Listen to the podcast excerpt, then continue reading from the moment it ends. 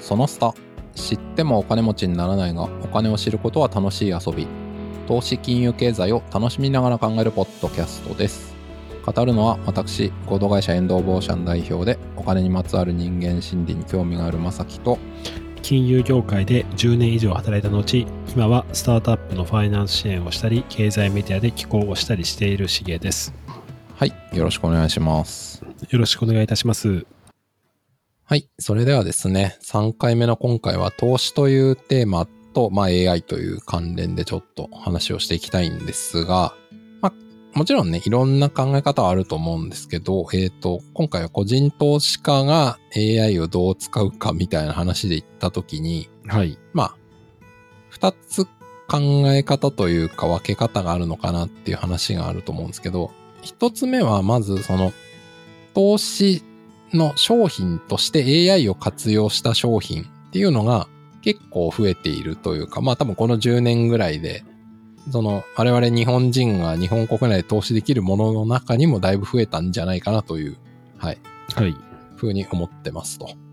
で、もう一個は、まあだから、まあ一個目は今言ったのは商品を買うっていう話で、二つ目は、えっ、と、もう自分の資産運用とか、まあ資産管理とかも全部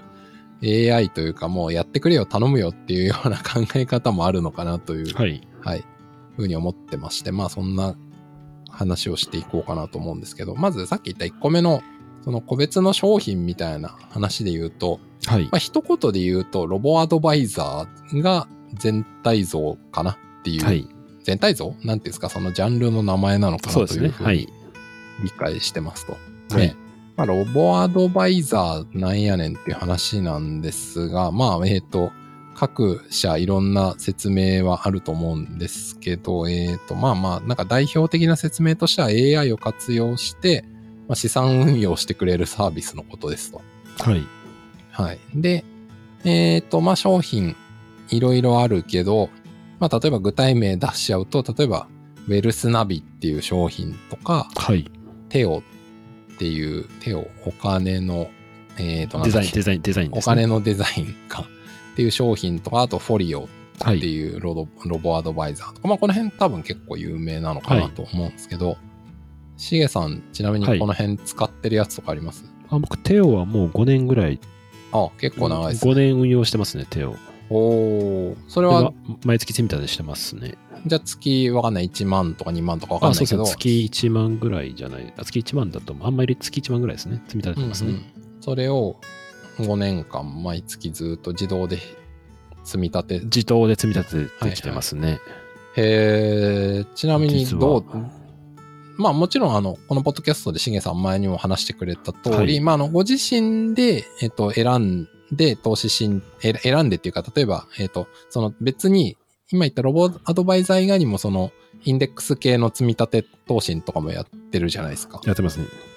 だからそれ、積み立て、インデックス投資とかの積み立てもしつつ、ロボアドアドバイザーもやってるっていうことになると思うんですけそどう、ですね。それってあれですか、ロボアドバイザーに興味があったから。あ完全に興味あったなんで、どうなったか、なんかどうなるのかなと思って、うん。えーっと、私って一番最初多分100万円ぐらい突っ込んだんですよね。あロあ、イニシャルで、イニシャルで一番最初100万円突っ込んだ瞬間に、うん。いきなり20名ぐらいぐらいバッつ突っ込むんですよ。あの、えてテオが20名ぐらい突っ込むんですよ、いきなり。あ、え、テオって、ごめんなさはいい、一個の商品じゃないんですかあ違いますテオって違いますうあ、え、何その中で買ってくれるんですかあ、そうです、そうです、そうです。あ、全然、まあ、全然知らなかった。 話題に出したのに分かってなかった。なるのほど。で、ちょっとイメージ、えー今、まさきさんに画面共有、誰も見えないと思うんですけど、見えすいるやーと、まあ、ポッドキャストは見そうでえすねないから、まあまあ、ざっくりでいいですけまど。あ、こういう感じで、グロース、ナスダック上場にしてる大型株一つ、はいはいはい。グロース、米型の、えーっと大株の割安株、はいはいグロース、えーユーロ圏の大型株、えーはいはいグロース、米国の中型割安株みたいな感じで、ブワーやって、次にインカム、へー米ドル建ての残存期間0から0分のハードル、あの、ハイールド社債とか、うーん。インフレヘッジとして金とか、もう勝っ手にその100万円を、この今こう25ぐらいありますよね。はいはいはい。ありますね。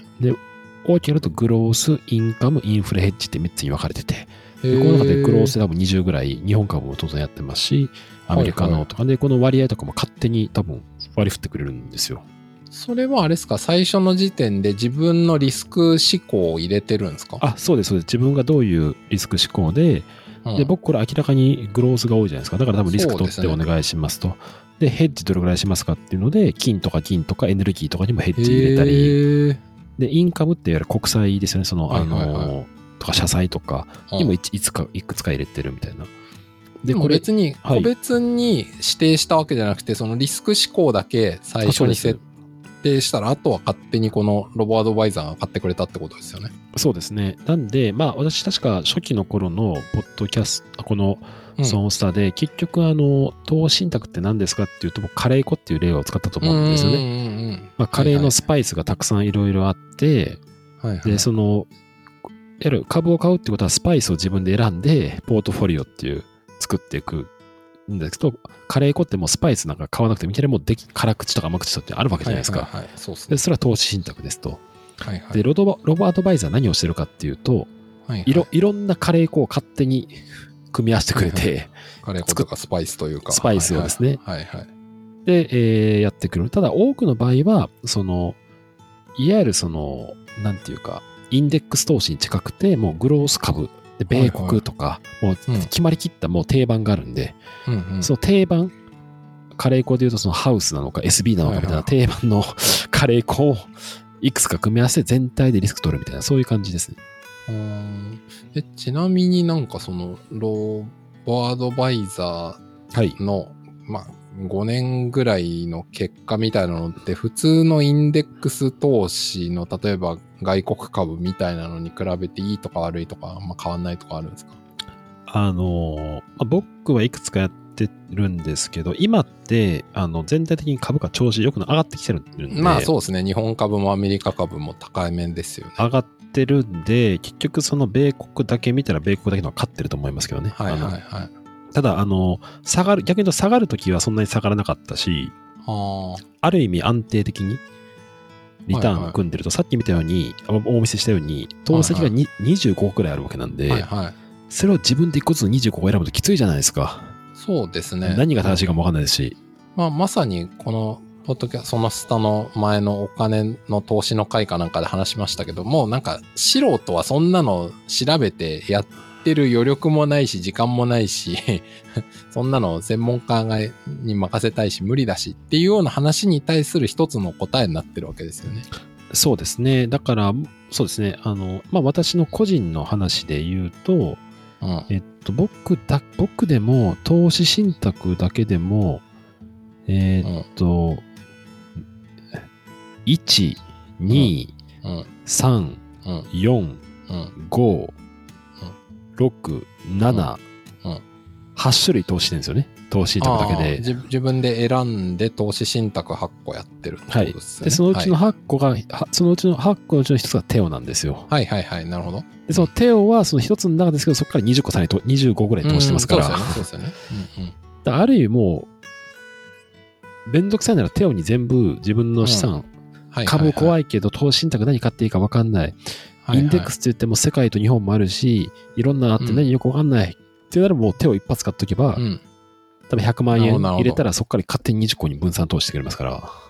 ちなみにこの話だとなんかテオだけをすごい進めてる感じしますけあど、そうこでれすねウェルスナビオとかフォリオとかもまあ実ほぼ同じですよね。。まあ似ていると思いますすね。あの、すみません。僕がテオに投資してるから詳しいだけです。すいません。あの、別 にあの、テオを押してるわけじゃないですよ。はい。まあまあ、ロボアドバイザーって基本そういうものってことですよね。その金額なり積み立てなりを決めて、あのリスク成功、どれぐらいリスク取っていいよっていうことを指定すれば、まあそれに応じて勝手に買ってくれるっていう話。もちろんリスク高めの選考にしたら、その、えっ、と、リスクヘッジとか国債とかではなくて、例えばあの、ね、えっ、と、途上国の株なのかわかんないけど、まあそういうハイリスク、ハイリターンなものを多めに買うから、だからね、下がるときには下がるかもしれませんけどっていうそうですね。話ですね。ちなみに、あの、僕なんで手を選んだかっていう理由はあるんですよ。なんすかあるんですよ。あのですね、手を作った人が、ああの谷谷守さんっていう人なんですよ。はい。ご存知ですか、谷谷さんって。えっ、と、名前、なんとなく聞いたことありますけど、ちょっとどんな方かあ詳しのくはこ知らのない。人どういう人かっていうと、はいまあ、投資家なんですよ一言で言うとえ。でマネックスの初期に投資をしたりとかへーライフネットですねライフネットっていうのは、えータニアさんが岩瀬大輔さんを口説いてへえ。つく起業させたっていうあの、ししかかももそそのの生命保険ですそようね。です、はでいそれネット製法をやればいいんじゃないかっていうアイデアもタニアさんなんですよへでえ。製法に詳しい人っていうので出口さん連れてきて出口さんと岩瀬さんではいはラいイはいフネットができたっていう、まあ、そういう背景がへえ。ありまして、はい。で、はこい。うタニアさんもともとソロモンブラザーズっていうはい。はい。あのもうあのー亡くなったですねあの、証券会社があるんですけど、ヘッジファンドあれえではないーまあ、投資銀行ですねあ、投資銀行か。ソロモンブラザーズはいはいはいはい。であのーまあ、ソロモンブラザーズであの、まあ、当時めちゃめちゃ金融工学が強かったんですよはいはいはい。でもうあのもともと名門の投資銀行になってはい。で、えーまあ、その後、まあ、いろんな買収になる中で、まあ、い今、今でいうシティになってるんですけれども、はいはいはい。そ1980年代ぐらいのソロモンブラザーズで、タニアさうんんすごい活躍した、へえ。もう伝説の人なんですよ。うんうん。なで、るほ松ど本大樹さんってマネックスの代表の人ですけはどいも、はいはい。知ってます、知ってます。松本さんはゴールドマンで有名なんですけどへ、えへえへもともとはソロモンブラザーズなんですよ。え。へえ。で、ソロモンからあのゴールドマンはいはい。に、えー行って、まあ、すごくあの儲けうん儲けたみたいなはいはい。まあ、そういう人でして。で、タニアさんはいははいまさにその文脈の中で、はいはい。あの、本当にソロモンブラザーズやって、マネックスをして、ライフネットもやってっていう、の中で、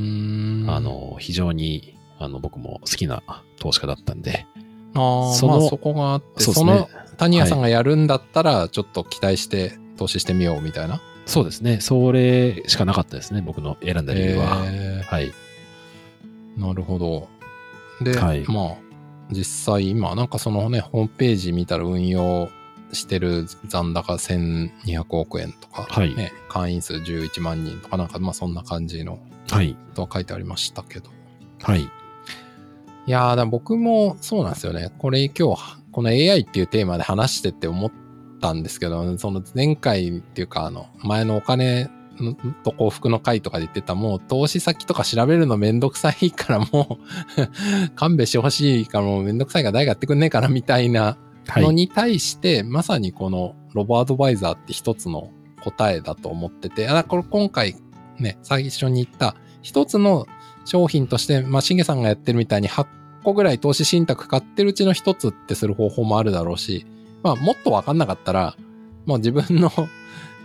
うんまあ、えっ、と、運用、投資資産を、まあ、全部、全部っていうか、まあまあ、ある程度の額、ここに入れるっていう発想もなくはないのかなっていう気はしましたね。そうですね。やだかってらる、人もいるんじゃないかなという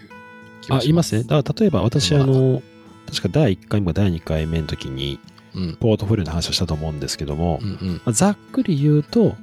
国内株インデックス、海外株インデックス、うんで、えー日本債券インデックス、海外債券インデックスっていう、まあ、この4パターンですね。はいはい国内、海外、株債券みたいな。そうですね。4パターン。それをはいどう組み合わせるか。で、そこに、まあ、リート入れたりとか、そうですね。はい金とか銀とか、インフレヘッジ入れたり、為替入れたりみたいなのするだけなんですけど、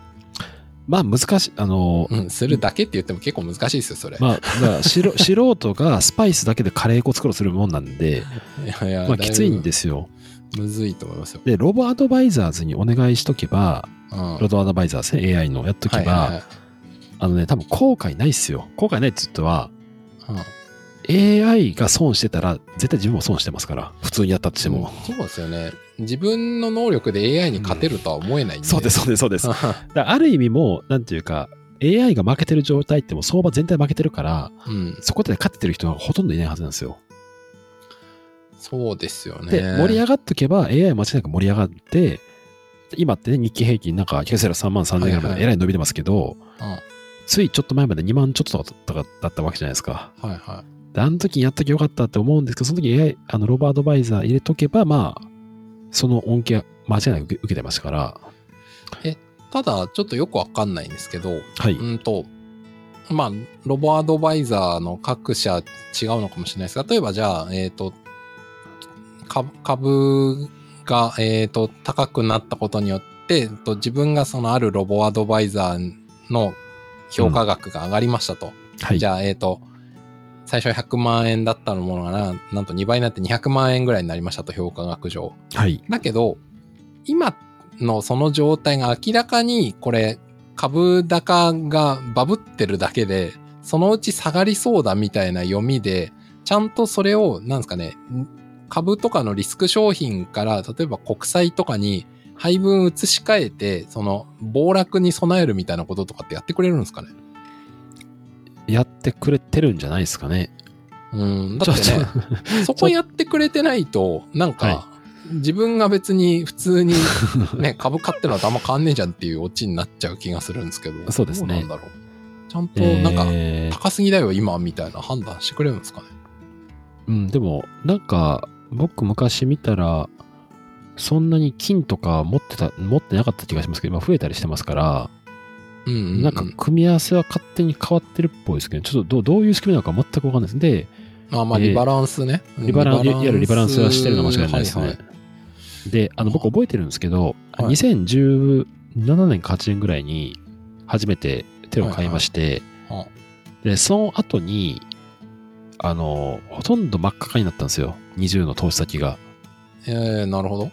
ではい当時あのマイナスになったってことね。マイナスだったんですよ。マイナスになりまました。真っ赤かになりましたね。す。はいはい。で、当時あの、ブロックチェーンの送り人みたいなところが、そう2008年ぐらい流行ってたんですけど、はいはいはい。ブロックチェーンは騒がれてましたもんね。はいあ、ブロックチェーンっていうか、まあビットコインがビットコイン。めちゃくちゃね、うんでで、 300万とか400万とかになって。めちゃめちゃ伸びて、ね、それが、しかも弾けて、えらい、はいなはいんか、マーケット混乱したんですよ。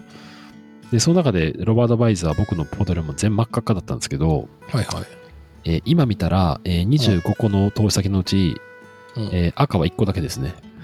あーだからちそれゃがんめと。全全部利益出てますね。でもそれよくわかんないですけど、その25個、もうその10 2018年頃に赤になったものと同じものなんですかいや、多分リバランスしてますね。リバランスしてると思いますね。えっ、と、だからその中で、うんと、組み替えてるってことですかそれ配ま分を。それ間違いないです。間違いないです。組み替えてますあーね。まあだから、変な話、今、しげさんが言った、今赤になってるもの少ないって言ってるけど、別にその当時と同じ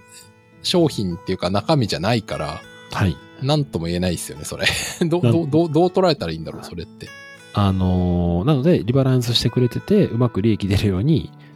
まあ、頑張ってくれてるんじゃないかなっていう気はしますね。ああー、なるほど。だから、まあ、一般消費者とかエンドユーザーが期待してるのって、はいプ。ラスになることと、あの、大暴落しないことじゃないですか。そうです。そうです。だってなんか、ものすごい大きなリターン欲しかったら自分でね、は い探して投資した方がいいわけだから、そうですね。そっかといってインデックス投資よりももうちょっと夢を見たいみたいなのが僕は多分ロバート・バイザーの、 あの、に求めてることなんじゃないかと思うんですけど、はい。どうなんでしょうね。実際、まあ、まだでもそっか、ロバート・バイザーなるものが世に出て、多分まだ10年弱ぐらいだから、はい。結局株の世界とかって株っていうかまあこの金融商品の価格とかって10年ぐらいじゃ何も言えないですよねっていうのまあそうをですね思うんですよね。そうですね。その間の景気動向とかさ、はい。あの、それこそ変な話、その評価額のカウントを始めた年がリーマンショックの年だったらその後どうやっても上がってんだろうみたいまなあそうですね話もあるんで、確かに。あんまり5年10年で判断って難しいですよね。難しいですね。うんかといってでも投資っていうものを例えばじゃあ人生の長さで考えて、まあ、30年40年って考えたらそはのいロボアドバイザーが信頼に至るかどうか待ってたら自分がねはい。自分がいい年になっちゃうから結局今やるんだったらロボアドバイザーっていうものを自分が価値があるとか期待ができるって信じるんだったらもうやるしかないって話になりますよね。あとは、今、ロードボアドバイザー見てるんですけど、うん、まあ結構これ面白いなと思ったのが、はいはい。えーっと、今ですね、まあ、ちょっともう、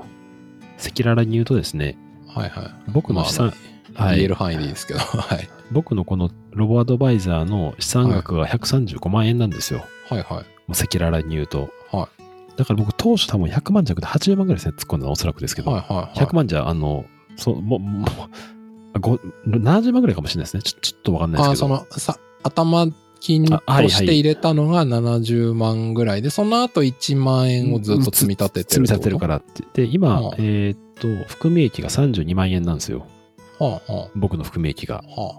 で100万円を、えー合計入れて、元本で32万円やって、135万あ。円。はあ、まあ、だから、いずまあれにしてもまあ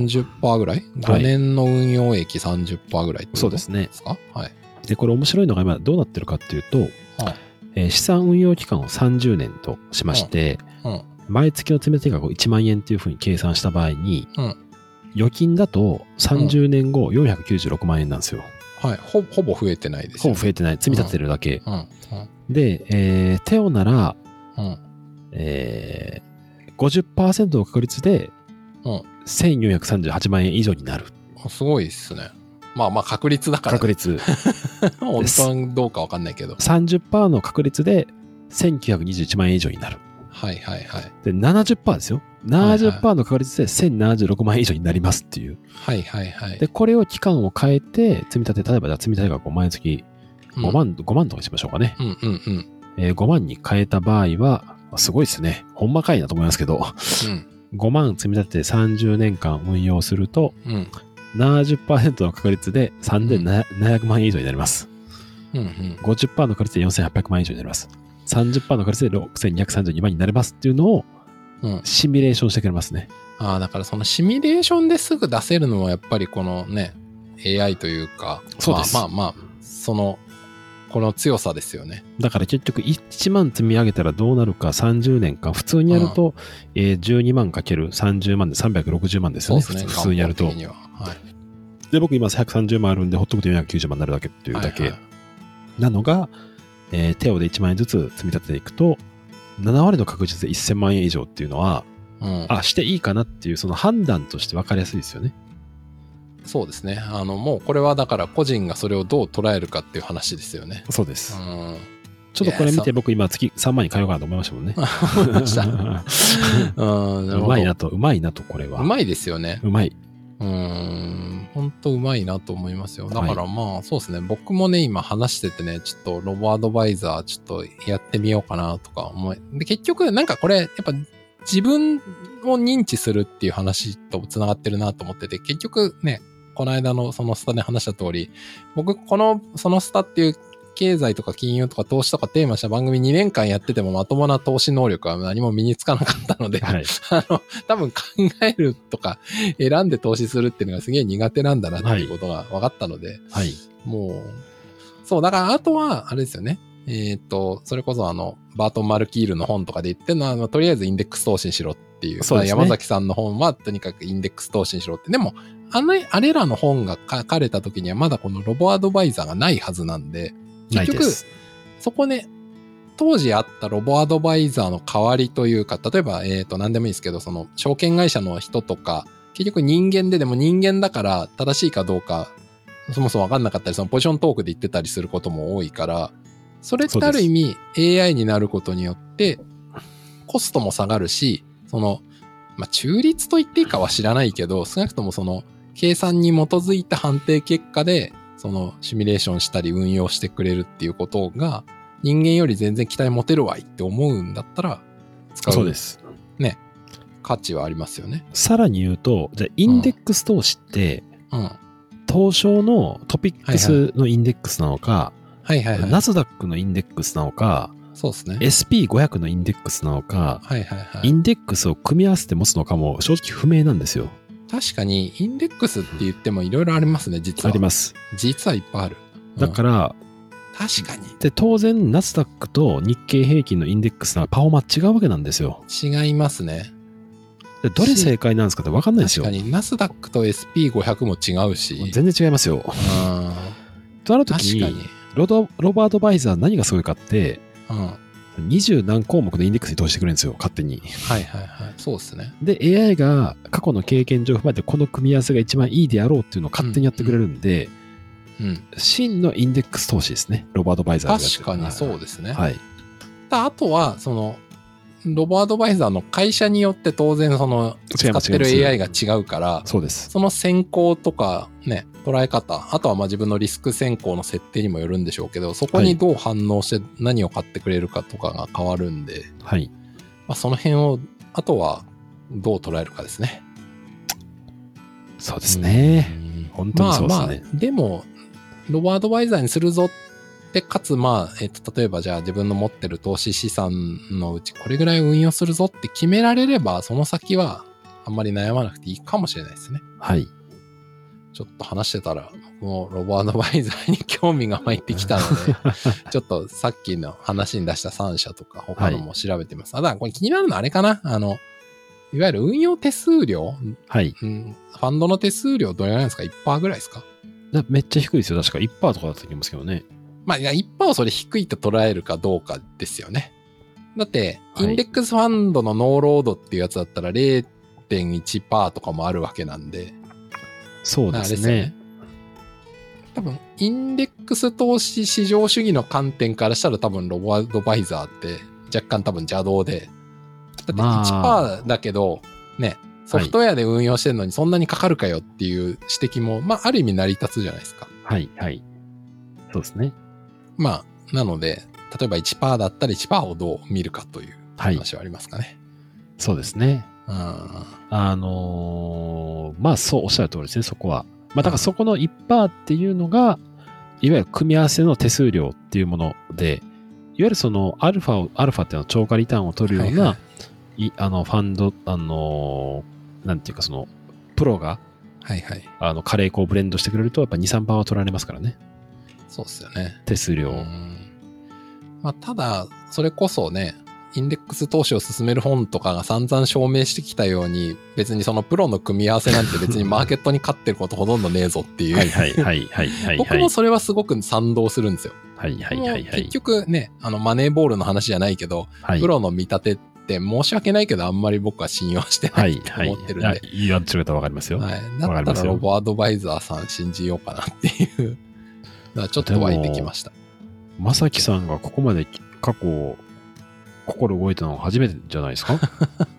いや、なんか、やっぱね、AI のこと調べてみると、やっぱりはい人間と AI の向き不向きとかってなってた時に、はい。うん、やっぱ、莫大なデータから状況を読んでく。で、そこに市場を挟まないっていう意味でやったら、やっぱ AI の方が良さそうだなっていうで、気はしますね。あとやっぱちょっと AI は結局まあ言って確率論的なところあるじゃないですか。そうですね。はい。あの過去のデータ含めてっていう。うん。まあでまさに。 AI が無理だった、ダメだった、投資で言うとよ AI が無理だった場合は、まあ何やってもそれ無理、ほぼ無理でしたよ。だかうん。ら僕諦めつくかなっていう気がしますけどね。確かに。そうっすね。はい。まあ、なので、まあだから今後、例えばリーマンショックみたいな大規模な金融のだだ下がり、地殻変動みたいなことが起きた時に、まあそのロボアドバイザーとかのポートフォリオがどうなったり、評価額がどうなったりとか、あとはいそういうことが起きた時に、その投資してる人間の心理がどうなるかっていう、まあこの辺ですかね。多分、この、さっき言ったその、ロボアドバイザーが主流にな、主流っていうか、普及してきた、例えば2016、7、8年以降ぐらいで、正直大規模な金融のうん大ダメージってまだない、僕は認識なんですよね。なんかコロナも結局一過性で、ストンって落ちたけど、はいそ。の後結局その、金融緩和によってどんどんどんどん株が高くなってって、まあまあまあ、まあ、戻りましたよね。一時はガン、僕もあその、うっ一すね時は、あの、僕見たら、テオは、あ、でも、あ、僕今、見たらあれですね、スタート50万からスタートしましたね。あー今見たらはいはいはい、そうですよね。一時僕、マイナス13万とかなってましたね。こうんうん 50、50万しか突っ突っ込んだので、まあ13万なってましたけど、コロナの時は、うんそこからまあプラスに転じましたね。そうっすよね。まあまあ、だから結局コロナって結局そのリーマンショックみたいなのとはちょっと違ったっていう理解なんで、あれってただの金融面のインパクトがあったわけじゃなくって、なんかはい世の中がみんなうわって思ったっていうだけじゃないですか。はいはいはいはいはい。だから、やっぱ金融危機が次に本当に起きた時とかが、やっぱり、うん、ちょっと、まあそこでどう自分が思うかっていう。まあ多分何かは多分また来ると思うんですよね。まそうあですね我々があと仮に4、50年生きるとして。はい、確か途中に。で何かはあるはずなんで、ちょっと自分の話申し訳ないですけど、僕でも今見てびっくりしましたね。何があそのうい。や、完全にだからテオって放置してたんですよ。ああ、あんまり何見のて何なかのっケアたもしなかったんですけど、まあ、2018年こう1月9日になってますけど、うん2018年1月9日に50万円突っ込んで、そこから1万円毎月積み立て続けてて、うん。今、あの、130万円まで増えてますから、 30%ぐらいプラスになってそうるんですね。まあ、ありがたい話ですね。結果的に何もしないですけど、はい。まあ、今ちょっと、あの、株の状況がいいですからね。うん、そうですたね。またまだか今らのワンショットですけど、はい。こっからね、株とかが下がっていくときに、やっぱさっき言った通り、ちゃんとそれを見越して、 なんかあの、株から少しリスク低いものとかに移しててくれると嬉しいなとかね、思いますけどね。まあでも、やってくれそうな気はしますけどね。ちょっと、ちょっとわかんないですけど、何してるか。じゃあ裏でちょっはと。、今後、はい、なんか、株がドーンって下がることとかあったときに、ぜひ、ちょっとまたしげさんの、 あの、ロボアドバイザーの結果を見ましょうかね。聞いてみましょあう。の僕はいもまあ、ぜでも僕そうで僕すよもねやってみよう。ちょっと。まあ、僕もあの全ポートフォリオを晒すのは辛いですけど、あのローバーアドバイザーのいやいやまあまあ手手をだけなら 全然、はい手をだけならもう、金額別に言わなくても、そのパーセンテージだけでも別にいいんで。聞かれてもらうのに今勝手に言ってますからね。はい、すいませ ん。はい勝手に言っちゃいましたけど。でもな、それな、今、今みたいなこの株高みたいな時になんか始めるって果たしてうまくいくのかとかね、ちょっとまた思っちゃいます。でもそんなこと言ったら永久に始められないからいなや。そうなんですよ。これ結局ね、 いい時にやると今高いから待ってるんですけど、下がったらもうちょい下がりそうだからやらないってなっちゃうんで、に結局人間そういうものですよね。いつやるかはもうね、あの、そうっすよね。でもやっぱはい長い10年、20年のスパンで見れば、いつ始めてももう誤差みたいなもんと思うんですけどね。なるほど。 10とかはい20年の、で、しかも積み立て積み立てていきますから。とかね、30はい年、40年。それこそね、さっきの、あの、テオのシミュレーションじゃないけど、はいこれだけ積み立てれば、2倍なのか3倍なのかなるかもしれませんよっていうまあ、。完全確率論の話ですけどね。はい。うん完全に確率論。はいというわけで、はい。まあ今回は AI の話というよりロボアドバイザーの話でしたが、そうはい。はい。こんなところで終わろうと思います。はい。お聞きいただきましてありがとうございました。ありがとうございました。